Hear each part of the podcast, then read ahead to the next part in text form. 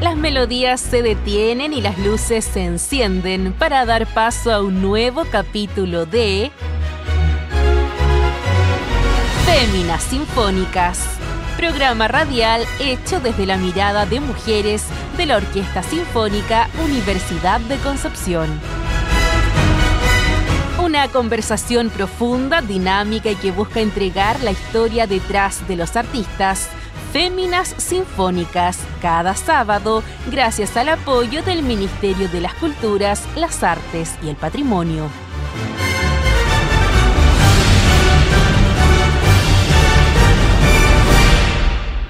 Gabriela Torrejón Diseñadora teatral egresada de la Universidad de Chile, ha desarrollado su carrera como diseñadora escénica en las áreas de escenografía, iluminación y vestuario, participando en proyectos audiovisuales, obras de teatro, danza y ópera. También ha participado en montajes de obra de teatro en festivales nacionales e internacionales. Actualmente trabaja como docente en la Universidad Mayor con el colectivo Gerocultura. Ha trabajado como diseñadora integral con Gonzalo Cuadra y el colectivo Ópera Nacional en las obras La Rara, Demonio Mudo, Estación del Canto y El Corvo. Buenas tardes, amigas y amigos de nuestro programa Féminas Sinfónicas. Estamos en la versión 201.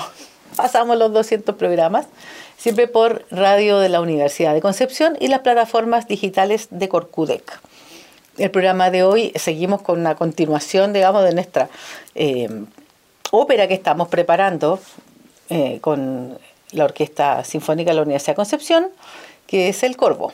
Y para eso hoy día tenemos invitada a Gabriela Torrejón y Víctor Hugo Toro, el director de la orquesta. Bienvenidos al Feminas Sinfónicas. Hola, Marcia. Víctor Hugo, ustedes ya lo conocen, así que por eso no, no hice presentación con él, porque ya... Es un habitué. Eh, absolutamente, absolutamente. Y bueno, partimos con eh, Gabriela, eh, comentando, bueno, yo había estado conversando con Benito Torres también, me decía que también habías, o sea, has trabajado mucho el tema, digamos, escénico, digamos, de vestuario y todo eso, eh, como, como bien preparada, digamos, en esto, y aparte lo que decía eh, tu currículum. ¿Por qué te fuiste como por este lado? que Eh, yo la verdad llegué al vestuario a través de, más que nada, el teatro municipal, porque empecé a trabajar en la producción de ópera y ballet en el año 2018 yo siempre le había hecho mucho el quite al vestuario. Cuando estudiaba en la escuela, fui, eh, ayudante del ramo de taller de puesta en escena y cuando estudiaba siempre mi fuerte era la, escenografía. La escenografía, Me claro. gustaba mucho, pensaba siempre primero que leía una obra en el espacio y los profesores igual se daban cuenta de eso, porque en un momento yo como que el vestuario siempre lo dejaba para el final, eh, era una cosa que también me costaba como imaginar desde el principio, el personaje y la psicología de cada personaje es muy importante, entonces... A la hora de diseñar vestuarios, claro. Claro, y en el municipal aprendí mucho, aprendí de las telas, fue una muy buena escuela, eh, trabajando también en el tema, y ahí estuve hasta el año 2020 entonces ahí me acerqué mucho más al, al vestuario, al vestuario y a, la, y a la ópera. Y a la ópera, claro. Entonces ahí conocí a, a Gonzalo y a Ronnie y con ellos dos empecé a trabajar en estos proyectos, pero yo nunca imaginé que iba a poder diseñar ópera, porque para mí era como, no, pues yo hago más como obras de teatro, no, no conozco mucho esto, o sea, me, me gusta escuchar pero no, no sé cómo lo pensaría, ¿no? Me decían, pero sí, es muy parecido. es muy parecido, claro. no, no te preocupes. E incluso lo encontraba más interesante, porque ya el momento de que presentábamos proyectos Fondart, yo ponía en Spotify toda la ópera y empezaba a escucharla, empezaba a escuchar los personajes, empezaba a dibujar, a imaginarme el espacio, a conversar con Gonzalo. Y ahí entré más en este mundo y, y aplicando más los conocimientos de vestuario que había adquirido ya en el teatro. Sí, además que la ópera tiene esto que es tan completo, que lo tienes todo ahí, todo, o sea, está la sonografía, vestuario, iluminación, los cantantes, la trama, la música. Y, había otra particularidad que eran las voces. Entonces ya la, la, selección de, por ejemplo, en el coro, de quién hace qué cosa, está dada por la voz de cada grupo. Entonces a veces decían como, ya, ahora eh, hay que probarle a los bajos pero algunos bajos son soldados españoles y otros bajos son soldados. Entonces, en las producciones yo tenía que aprenderme como quiénes eran quién, cuándo entraban, cómo iban vestidos. Cómo iban vestidos. Conversar harto con los maestros internos mm. respecto a la utilería, al vestuario, cuando entraba la prenda, cuando salía. Entonces, eso también me dio como mucho training. Sí. y fíjate que yo de repente he pensado también el tema del diseño del vestuario con respecto también al personaje, pero a la movilidad que hace, eh, que, va, que va a tener la Reggie. Claro. Porque a lo mejor puede poner un traje maravilloso, pero sumamente incómodo para la persona que va a cantar, cómo se va a mover, o si tienen que correr, por ejemplo, no sé. Ahí aparecen todas las necesidades. Hay pues. que ponerle gancho a esta capa, hay que ponerle eh, dos tirantes para que no se le corra de un lado a otro. Eh, a veces evitar los sombreros cuando los cantantes les complica, ese tipo pues de pues. cosas. Eh, incluso accesorios. Como, o, los zapatos, lo importante es que ensayar con los zapatos, todo ese tipo de cosas, todo lo que suene, todo lo... Eh, en el demonio Mu teníamos unas cadenas y iban a ser de plástico, pero para que no sonaran, pero las tiraba al suelo. Entonces yo encontraba que era demasiado como terrible que las tirara al suelo y sonara como patronato, así como en gloria y majestad. Entonces conseguimos unas cadenas eh, que sonaban menos, que tenían los eslabones un poquito más separados, las pusimos estratégicamente y jugamos también con el sonido. Pero eso también son complejidades que aparecen cuando está todo, todo sonando y nada tampoco puede eh, entorpecer lo musical. Claro.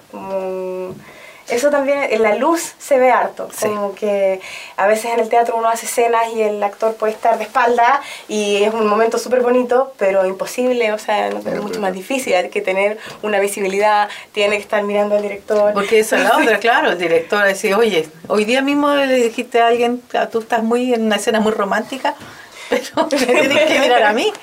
No, y además le cantaba al cantante y tiene que cantarle al público. El, cantante tiene que pensar que tiene que llenar un espacio de mil, mil doscientas personas y lo tiene que escuchar todos, atravesar una orquesta, mientras hace escena, mientras canta un texto, mientras está afinado, mientras, mirar al director, mientras mira al director. Es, es, muy complejo. O sea, de hecho, cuando uno ve una ópera en la televisión, sobre todo, que está como más más de cerca, tuve estas escenas tan eh, románticas, pero ni siquiera se están mirando entre ellos porque están así con un ojo para allá mirando al director. Claro, de lejos es como que se ve bien, pero de cerca la realidad es otra. Y los directores ahí reclaman igual. Yo siempre cuento una, anécdota. Estábamos, yo estaba tocando en la filarmónica, eh, no me acuerdo qué ópera era, y estaba eh, Michelangelo Beltri dirigiendo.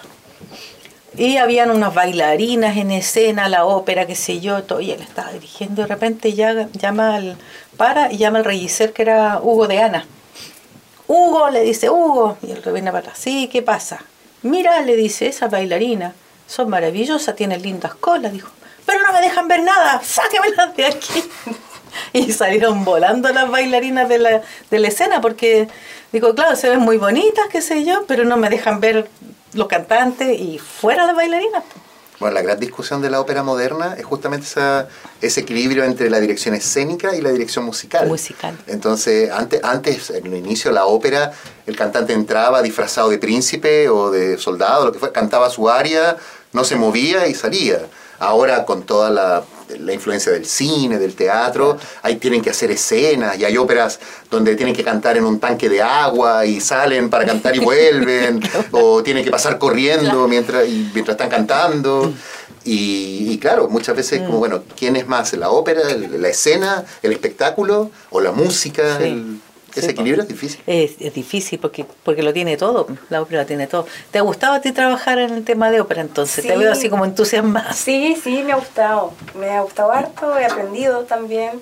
Y es otro, otro escenario, mm. generalmente también más grande. Entonces eso eh, motiva mucho. A veces uno tiene las salas más pequeñas, o no sé, yo como ya digo, esto es como el tercer año seguido que me toca hacer como un monólogo, ya llevo como cinco monólogos, entonces ya sé exactamente cómo, ya a ver, un monólogo se para acá, se pone acá, la luz acá, como que ya lo tengo muy incorporado, pero es distinto cuando entra los solistas, cuando entra el coro, cuando hay...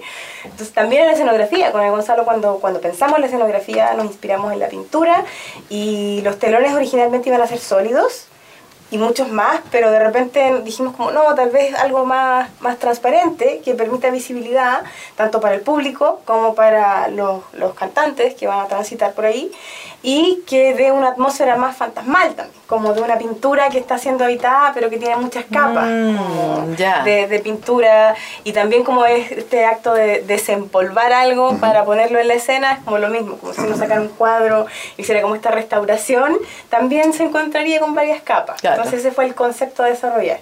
Sí, y se ve lindo. bonito, sí, además que Gonzalo, como viene del mundo de la música, él lo hace como hacer convivir muy bien la escena con lo musical. Como que yo creo que otro, otro director que, que venga tal vez más del mundo del teatro, eh, le va a pensaría más un poco más. que justamente Claro. esa es la discusión. pues, Claro. Él viene del mundo de la música. Exacto. Para Gonzalo la música es la que cuenta la historia. Y además que él ha hecho trabajo rellicer años, claro. años de años, pues claro. Oye, la pregunta es cómo llegaron, la, la pregunta para los dos, ¿cómo llegaron al Corvo? ¿Por qué aparecieron aquí? Eh, Gonzalo, Gonzalo Cuadra. La, la figura de Gonzalo Cuadra es un referente fundamental, aparte de gran amigo y excelente persona, es un referente fundamental de ese trabajo de búsqueda, de, de ópera, de Mm. trabajo. Él, él es el responsable de que, por no decir el culpable, de, de que estemos aquí. Depende, De depende. depende del punto de vista, todavía no claro. sabemos si es responsable o pero, culpable. pero él, to- todas las iniciativas, bueno, por eso no es sorpresa que recientemente fue galardonado con el Premio Presidente de la República en categoría ópera, eh, porque él siempre ha tenido este Mm. interés por, por, el- por ese trabajo de la ópera en particular, pero además de la ópera chilena. De la ópera el- eh, haber creado un grupo tan importante en Chile como el Colectivo de Ópera Nacional, un grupo que tie- hace ese trabajo tipo Indiana Jones de rescatar Claro. el pasado, por- porque hay un pasado chileno de ópera que no se conoce, que no se ve, que pareciera que no tuviéramos, pero tenemos y es, Sí, y es interesante y es bonito y es parte de nuestra cultura también, como la pintura, como la literatura. Entonces, todo el trabajo que ha hecho Gonzalo, el, libro que escribió, libro, rescatando sí. música, eh, ópera hasta 1950, el colectivo que se encarga de cantar esas músicas, porque la ópera es viva. Si, si no escuchas las canciones, no, no sirve guardada en la partitura en un cajón Sí. como bonita. Tiene que escucharse para que tenga la, la realidad. Exacto. Y ahí un día él me dijo, bueno, de, de que iban a hacer el corvo, porque, porque siempre son varios procesos. Claro. Rescatar la partitura manuscrita del pasado, esta es una obra de 1939. Ha esperado casi 85 años.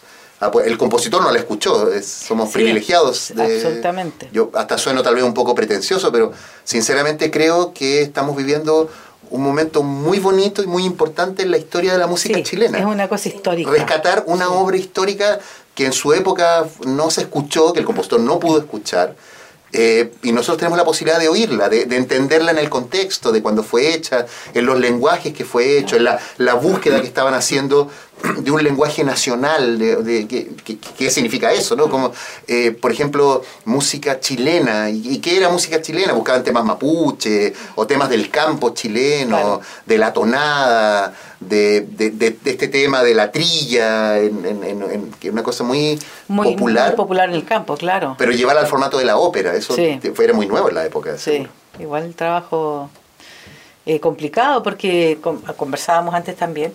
Eh, todos los compositores chilenos de la época, eh, ellos componían todo dependiendo del último alarido de la moda de Europa, como se está. Entonces hay muchos chilenos que tienen esta, esta cosa, románticos, estos otros un poco más modernos, impresionistas, Sí, que era lo que estaba pasando allá. Siempre, siempre en los países, hay, hay como, por lo menos en los países latinoamericanos en general, pasó primero que había toda una generación de compositores que componían totalmente como sonaba en Europa. Mi- Miraban a Francia, miraban a Italia, Sí. miraban- sonaban a eso, sonaban a españoles. Después hay una generación que se va a formar a Europa, pero vuelve y crean conservatorios, crean orquestas, crean, intentan ir buscando un lenguaje. Entonces ponen cosas chilenas, pero todavía suena más europeo. Total. Tipo Enrique Soro, por ejemplo, Claro. los, tres aires chilenos de Enrique Soro, que al final tiene una cueca, es una cueca, Sí. pe- pero suena una cueca europea. Orquestada. De salón, como- de de salón. salón, claro, De como lo hubieran orquestado los compositores de Europa. Y después, pero igual en todo eso hay un proceso de búsqueda y otros compositores que dicen, no, yo quiero sonar a nacional, a- sea lo que eso sea. Entonces buscan en la tradición, buscan en los libros, buscan en, la, en los temas de por aquí y van creando un lenguaje. Mm. Eh, Yo, en el Corvo en particular, yo siento mucha experimentación, Sí. mucha búsqueda. Mucha, ¿Qué resulta? ¿Qué no? Hay cosas que resultan muy bien. El, cuarteto tonada, cuando los cuatro cantantes cantan una tonada totalmente y con tema de ay corazón, cuánto te quiero, contigo olvidé las penas, que es muy de campo ese tipo de imagen.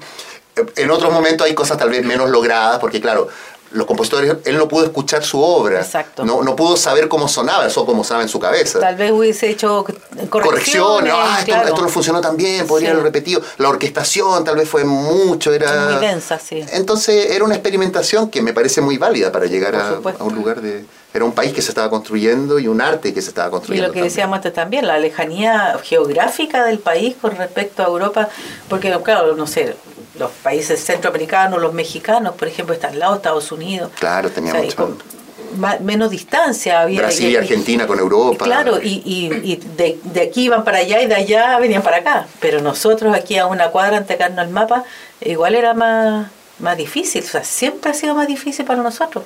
Ahora a lo mejor no.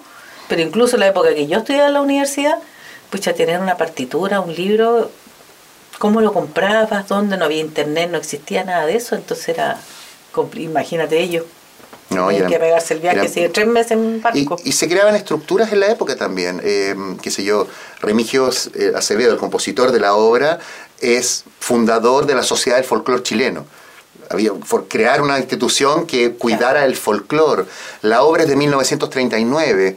1939 fue el año que se creó la Corfo, la corporación de fomento, el, concepto de que el país tuviera una corporación que, que, hiciera industria nacional y que apoyara a Chile, una cosa de lenguaje propio, el mundo popular iba también avanzando, es una época bien estimulante también. Sí, sí, pues ahí están saliendo, eh, además que ya estaban eh, los la gente le estaba interesando estudiar música en forma como más docta, digamos. Claro.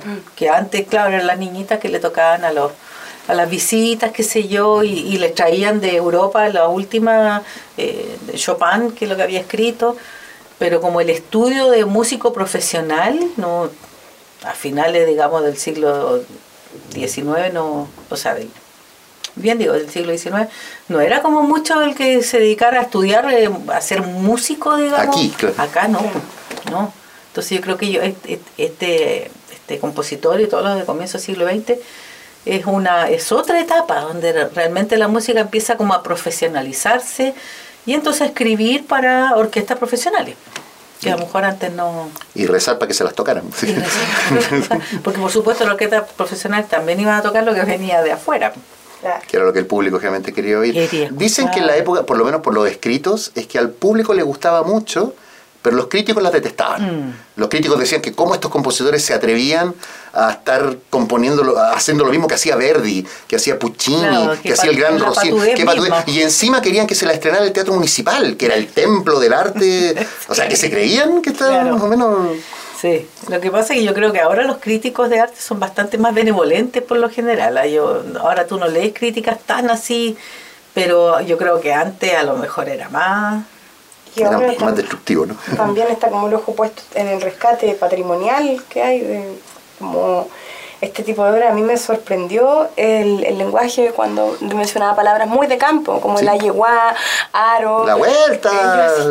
Escuchaba eso y decía, hoy no puedo creerlo.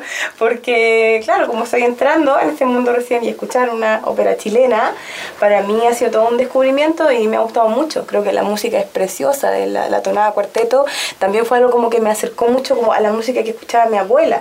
Y claro, mi abuela nació en 32, entonces como que toda esa influencia que tiene de, de, la música española, de la música mexicana, que pegó mucho también acá en Chile, y la guitarra, cuando yo la escuché fue como, oh, es que eh, de verdad que hay algo, así como que uno le resuena y dice, yo no lo he escuchado esto antes, pero sí lo he escuchado. O sea, está ahí en la Esa cosa detonada. Está en el, inconsciente, digamos, colectivo, sí está. Sí. Pero en todo caso, o sea, si tú estás como sorprendiéndote con esta ópera chilena, la verdad es que nosotros también porque no se toca. Porque no se toca. No se toca. En, nuestro medio también no es habitual. Y, casi no se conocen. O sea, ¿cuántas óperas que tú ves? Ah, no, si esta ópera es chilena, famosa. No, Nada. Bueno, eso es interesante, ese, rescate patrimonial que tú mencionabas, porque claramente nosotros, a nosotros nos cuesta un poco nuestra personalidad de chilenos, así que ¿qué es ser chileno? ¿Dónde está ser chileno? La chilenidad, ¿Qué es? ¿qué es? Claro, una cosa medio entre la empanada y que el 18, Claro. pero- y después como que en el año no, pero en otros lugares sí. Entonces, yo encuentro importante eso, saber esa búsqueda, ese pasado, la literatura, la pintura, la música, absolutamente, para tener un... Estos somos, ¿qué es lo que somos? No sabemos qué somos. Entonces, Claro. a través del arte podemos irlo Y, no, descubriendo. y sobre todo, por ejemplo, ya, en el caso de la pintura, ponte tú, en la pintura está y de repente puedes montar una exposición, pero en la música tú necesitas reunir a una cantidad de personas eh, que la toquen. Y Claro. eso ya no es tan fácil. Y si es una ópera, no solamente la grupo, el grupo que lo toca, sino el trabajo que haces tú, el que los cantantes, o sea, Todo. eh, claro. Y, y, y nosotras conversamos también que la, la ópera en realidad como género, eh, en las épocas que estamos viviendo por un temas económicos a nivel mundial, como que ha decaído un poco porque igual es caro. No, no es barato montar una ópera. Entonces, hacer esto que se está haciendo con el Corvo, que, que el Fondart haya respaldado, digamos, hacer esto, yo creo que es súper valioso. Sí. Es súper valioso. Chiquillos, se nos vino la pausa musical, así que ¿qué es lo que íbamos a escuchar? Vamos a escuchar, el, el- el- plato de fondo del programa es la ópera El Corvo de Remigio Acevedo. Pero en la primera parte tenemos una entrada, también Claro, chilena, también chilena. que son unas obras muy especiales y también una obra fundamental de la obra chilena, de la música chilena, que son las tonadas de aire popular chileno de Pedro Humberto Allende. Él fue un gran compositor, muy influenciado por los im- impresionistas franceses, Sí, Debussy y esas cosas. Y él orquestó, algo, eh, son para piano, es un ciclo para piano de 12 tonadas, pero algunas de ellas él la orquestó para orquesta de cuerdas. Entonces es el perfecto contraste, porque son tonadas chilenas, mm, sofisticadas, y después también tenemos la ópera, que es una sofisticación también de eso. Y vamos a escuchar la tonada número 6. Tonada número 6, ya. Entonces, nos vamos con esa tonada número 6 de Pedro Humberto Allende eh, para la pausa musical. Vamos y volvemos.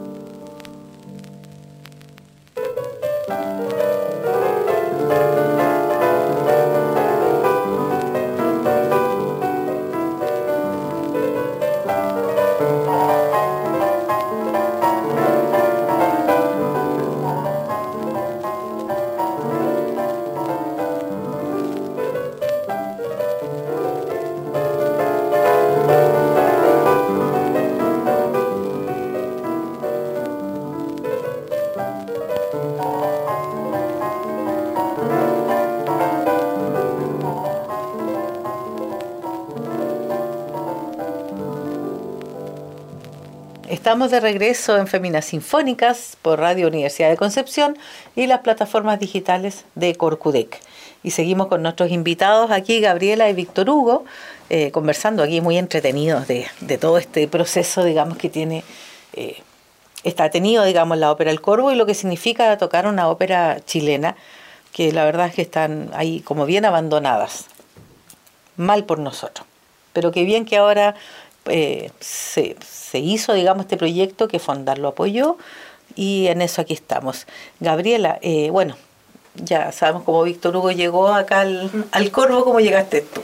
Yo llegué gracias a, bueno, Gonzalo Cuadra me, me convocó porque eh, cuando fue la pandemia, eh, su diseñador que trabajaba con Gonzalo Cuadra fue un maestro mío, Germán Droguetti, que él falleció durante la pandemia. Fue mi profesor, yo fui su asistente dos años. Un lujo te diría. Sí, un lujo. Gran, gran, pero maravilloso él. Aprendí mucho de él. y después fuimos vecinos. Coincidentemente fuimos vecinos. Sí, vivíamos en el mismo edificio éramos tres diseñadores que vivíamos en el mismo edificio, la Tati, y yo. Eh, nos, pasábamos tacitas de azúcar, conversábamos, tomábamos Un diseño y una tacita de café. Claro, y siempre fue una persona muy generosa mm, en todo. cuando uno estaba buscando una inspiración, una imagen que no encontraba, algo, o incluso consejos, como, ¿cómo podría ser esto, profe? Eh, siempre me costó mucho tutearlo también, porque era una eminencia. Y estaba constantemente viajando, eh, Alemania, venía, iba, venía a Concepción. Mucho acá. Sí, y, y, él hacía clases, ahí lo conocí yo. Eh, y después, cuando él falleció, después de la pandemia, eh, bueno, antes de la pandemia yo conocido a Ronnie, uno de los cantantes, que trabajaba con Gonzalo y después de la pandemia Ronin me dice, oye, estamos con, con Gonzalo buscando a alguien para postular unos proyectos, a fondar la Teatro Municipal. No sé si te interesa conversar con Gonzalo para que se conozcan y, y vean si tienen algo en común, si funciona. Yo te recomendé. Entonces fue como una recomendación un poquito del más allá, porque Ronnie conocía a Germán, yo conocía a Germán, Gonzalo conocía a Germán, y eso era el punto que nos unía. Y con Germán también teníamos mucha afinidad en alguna música que nos gustaba, no sé, los musicales, por ejemplo. Eh, y por ahí conversamos con Gonzalo, a Gonzalo también le gustan mucho los musicales, entonces entramos en harto en común, digamos. Harto de referencia de los años 50, que es como nuestra época muy, muy favorita, y empezamos a armar los proyectos para postular a fondar. Y luego eh, me dijo que estaban postulando el Corvo. El Corvo no quedó en la primera postulación, sino que quedó en la segunda, cuando lo repostulamos. Entonces a mí se me había olvidado un poco. Como yo sabía que había sido algo que yo tenía en mi carpeta, no me lo había comentado, pero como no había quedado, no, no estaba en agenda. Claro. Y cuando lo volvieron a mandar, eh, se mandó la misma propuesta. Entonces no había mucho como en mi cabeza de que era algo que podía salir. Yo de hecho no, no tenía mis libros porque cuando uno manda a fondar generalmente vuelve a armar las carpetas, lee las obras. Y ahí quedó la obra y en paralelo quedaron muchos otros proyectos más. En el municipal estuvimos con el demonio mudo y con la estación del canto y progresivamente ya me doy cuenta que este es el quinto proyecto que tengo con Gonzalo. Mira. y hemos logrado llegar a una lógica así como de trabajo como eh, referenciamos harto juntos pues, que se imagina él que me imagino te empiezas a conocer mucho. Claro o, no sé ya las tallas como ya ya me va a ver una vela como que le gustan las velas entonces y él claro me decía que con Germán se daba también esa dinámica que él a veces no sé por después del tercer ensayo de algo decía ¿sabéis qué se me ocurrió? y Germán le decía, ¿qué se te ocurre ahora? Así como, ¿qué me vaya a ir a comprar? que es como lo que todo diseñador tiene. Oye, pero o sea, acá, acá cuando nosotros hacíamos eh, la administración anteriores, las óperas siempre venía Germán Droguetti, Gonzalo Cuadra. Siempre. Sí, eran el, Entonces ya se van trabajando de años, pues claro. Años, claro. Y, y para mí es un honor como haber un poco continuado este legado, haberme conocido con Gonzalo y haber entrado más al mundo de la ópera, porque cuando fue la pandemia y yo dejé de trabajar en el municipal porque pararon las producciones, paró todo, entonces no se podía producir nada con vestuario, con nada, era todo el formato online. Entonces yo ya dije, bueno, debut y despedida, auge y caída de la diseñadora. Entonces pues dije, bueno, seguiré con las obras de teatro y si vuelvo a llegar a este mundo, bien, si no, bien también. No tenía un nexo con algún director. Y gracias a Ronnie y Gonzalo empezamos a trabajar juntos y yo ahora siempre le pregunto cosas, datos a Gonzalo, que me ha contado una historia impactante también de cómo eran los vestuarios antes en la ópera, que cada solista se mandaba a hacer sus vestuarios y cada vestuario no tenía nada que ver con el otro, entonces como que no había un diseño total, sino que había ah, una pasarela de diseños a petición de cada solista. Esa una línea, digamos, de que contara la historia, pues. Claro. Tiene que ver entonces, ah, todo eso ha sido como seguir aprendiendo y, y yo recuerdo que Germán, eh, oh, me da como pena, nos dijo con una amiga que em, nos quedáramos un poco con lo que habíamos aprendido en el municipal. Te emocionaste, sí, que Germán era un capo, mm. de verdad, y una excelente persona. Sí, absolutamente. Y un muy buen profesor. Era estos profesores que se quedaban hasta después de la clase corrigiendo. Y si uno le escribía por mail, siempre respondía, hasta que uno egresaba, hacía un seguimiento. Sí, no, era una excelente persona, un capo además. Os digo, acá, bueno, yo toqué algunas óperas a veces municipal y ya yo veía su trabajo ahí. Y acá él vino mucho también quería mucho a la gente acá. Y todos acá se acuerdan de él, con mucho cariño, entonces es muy bonito. Claro, como llegar a un lugar donde lo conocían, donde nos acordamos de cosas, ya con cariño. Fue bien impactante cuando nos avisaron que había fallecido. Para todos, sí. fue como... Además tenía muy buen gusto, era, era muy bonito lo que hacía, la, imagen. Era como...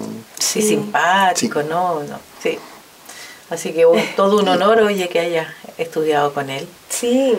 Y aquí se va viendo, se va viendo el resultado. lo que yo por lo menos he visto, no, no hemos partido todavía con la, con la Regí, pero lo que vi, lo que se ve, digamos, nosotros abajo no vemos nada. Claro, sí, sí, eso decía como la orquesta.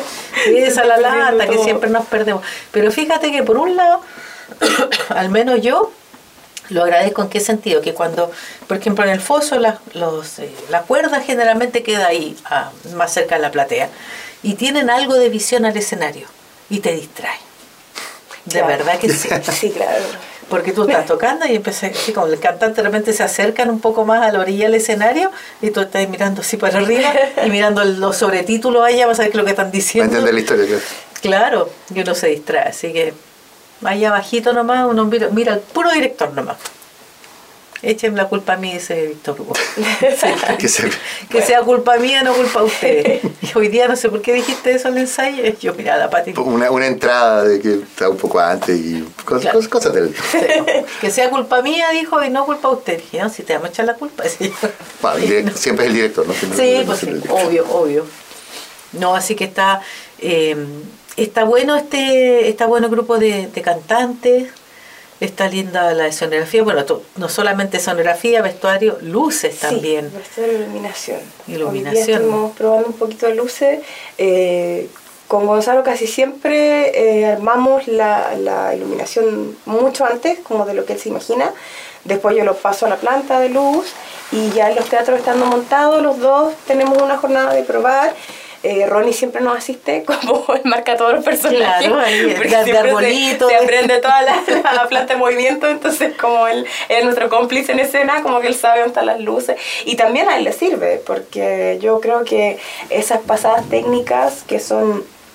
Eh, para iluminación les dan más referencia. Hoy día también Cristian Moya me preguntaba, como estoy bien parado en la luz, le dije sí, pero igual en algunos momentos me di cuenta que tengo que apoyarte hacia un lado porque tienden a irse más adelante de la mesa o más hacia el costado. También cuando llega al coro, que es la masa que va a ocupar harto en el escenario de espacio y, y a como dar otra calidad un poco como a, este, en escenografía, va a cambiar la luz. Entonces, hoy día nuestras pasadas en conjunto son para con Gonzalo decir como ya, ¿qué nos falta? ¿Qué quitamos? Porque a veces mucho y ya mañana vamos a tener eh, la posibilidad antes del pregeneral de hacer correcciones y luego el sábado una pasada para que el coro reconozca un poquitito más el espacio y la luz. Porque yo estoy sorprendida, pero también me decían que el coro eh, también es una experiencia nueva para, para ellos está como em, ópera escenificada chilena. Ópera chilena. claro. Y con vestuario, con todo, como para todos al mismo tiempo. Entonces dije, ah, ya, como ellos tal vez no es, o sea, no es la primera que hacen, pero sí es como una de las pocas que han tenido con todo, maquillaje, eh, vestuario, Claro, generalmente luz. no, a lo mejor no, es tan, eh, no son tan personajes de pronto como hay Claro. otras obras que... Claro, porque no son un coro profesional, pero no es como el coro del Teatro Municipal de Santiago, que es un coro profesional, que está ahí, está Claro. todo el tiempo haciendo esto. Pero Este es igual- el coro de la Universidad de Concepción y para ellos es una experiencia muy nueva. Claro, También. pero igual se, se meten Sí, en el sí, personaje. sí. O sea, yo por eso me impresioné porque dije, mira, como igual Sí. eh, opinan, eh, se miran entre ellos. Bueno, el Gonzalo ahí les marcó como ciertos roles o como tú ah, vas para allá, te gusta este, te, no sé, te- estás enojada con esta, como todas esas indicaciones que sirven para que le dé dinamismo. Entonces, Claro. cuando ya estén, No, bueno, estén ahí así... además de actuar, tienen que saber bien claro su posición. Mm. Eh, dónde les llega la luz, dónde no les llega, cuando queremos que estén más en penumbra.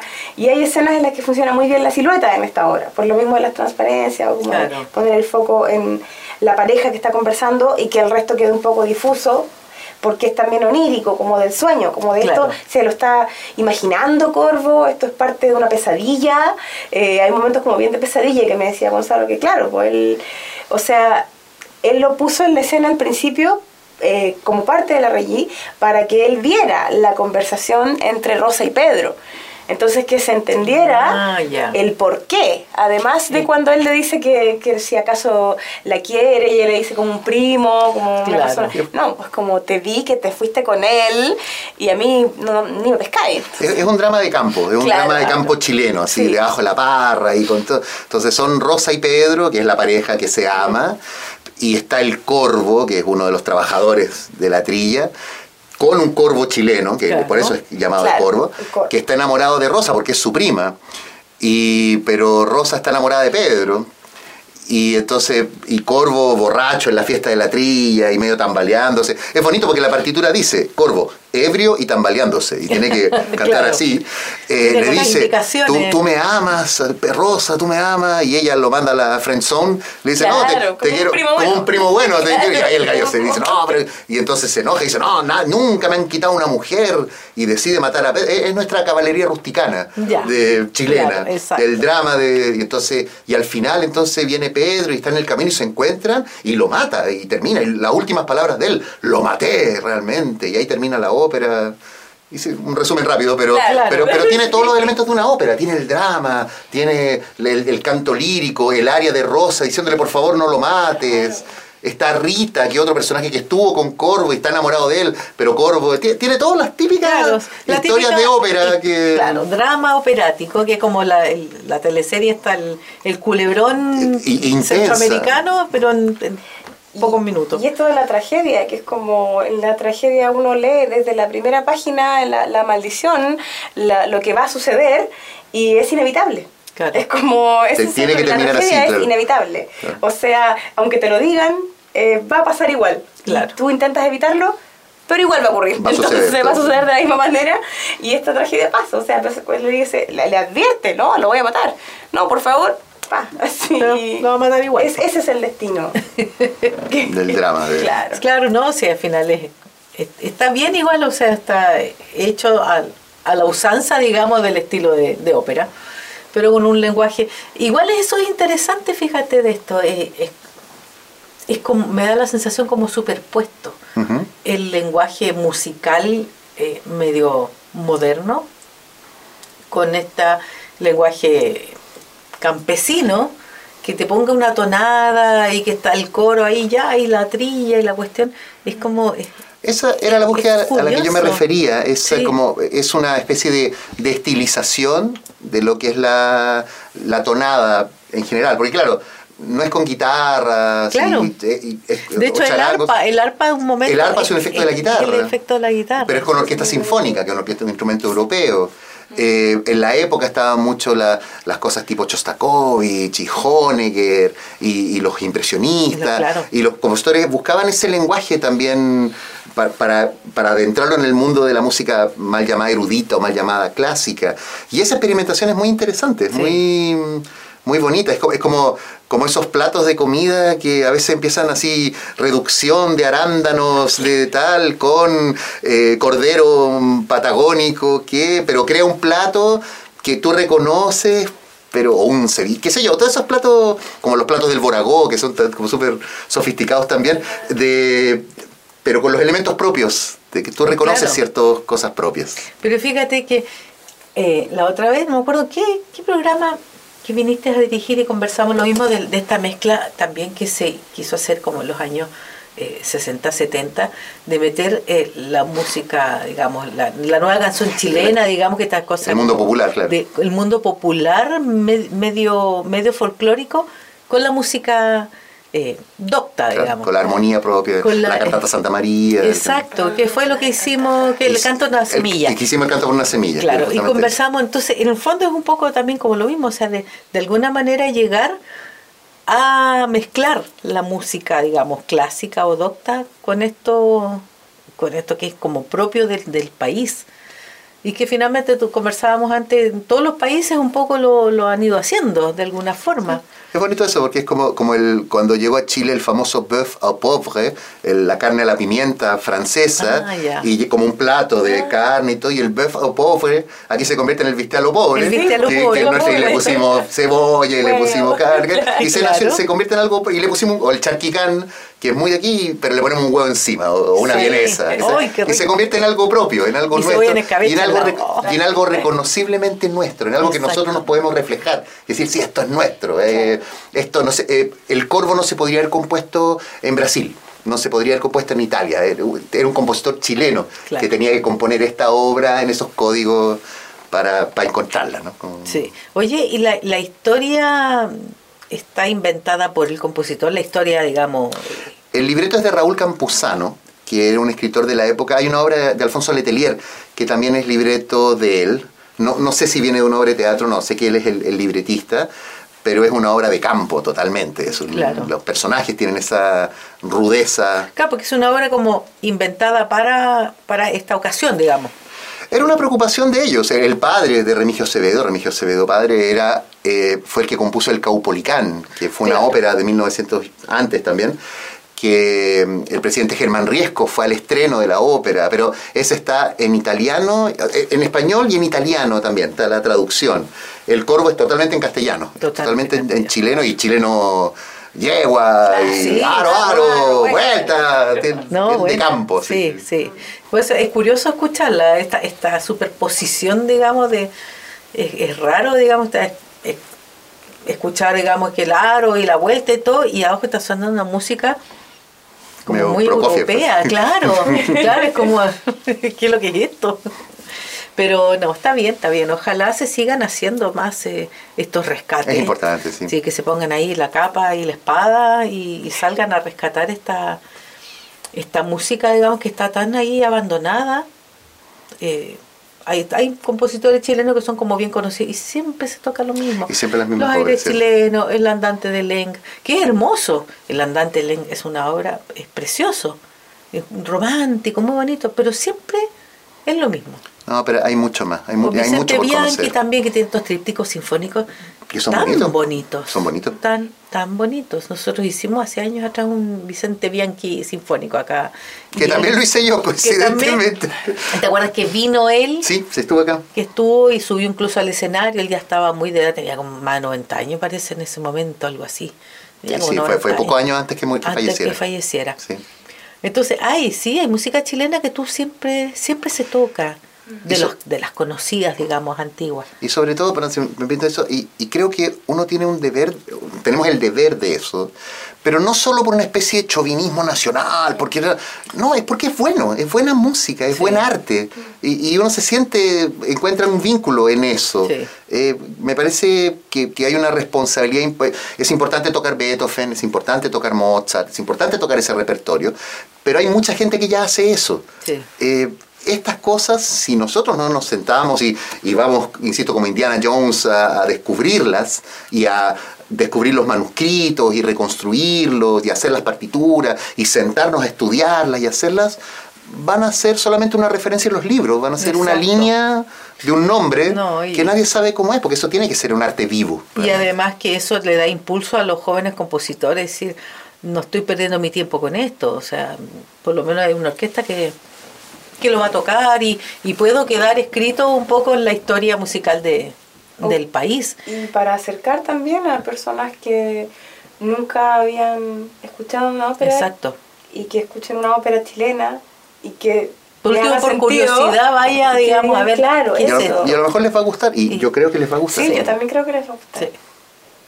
Ya, se nos acabó el programa. Oh. Estuvo súper entretenido. Sí, dice aquí Femina Sinfónica. Vuela, vuela. De Qué verdad. rápido, sí, sí, se hace súper corto. Así es que muchas gracias por haber estado acá. Como siempre, Víctor Hugo ya es un habitué aquí el de, de programa. Gabriela, felicitaciones. Eh, está muy bonito el trabajo. Lo, por lo menos lo que yo alcancé a ver en el escenario se ve hermoso. Y que te vaya súper bien en todo lo que salgas. Que salgas airosa en todo lo que emprendas. Muchas gracias. Gracias Y bueno, nosotros nos estamos viendo también y con el público eh, también. Vayan a ver la ópera, va a estar muy bonita, muy entretenida y es un deber nuestro apoyar. Eso. Adiós. El momento ha llegado, los micrófonos se encienden, la música y su historia se apoderan de ti y nosotras somos las protagonistas. Féminas Sinfónicas, programa conducido por las integrantes de la Orquesta Sinfónica Universidad de Concepción, un viaje por las culturas y las artes junto a grandes invitadas. Féminas Sinfónicas, acompañándote cada sábado en Radio Universidad de Concepción y las plataformas digitales de Corcudec.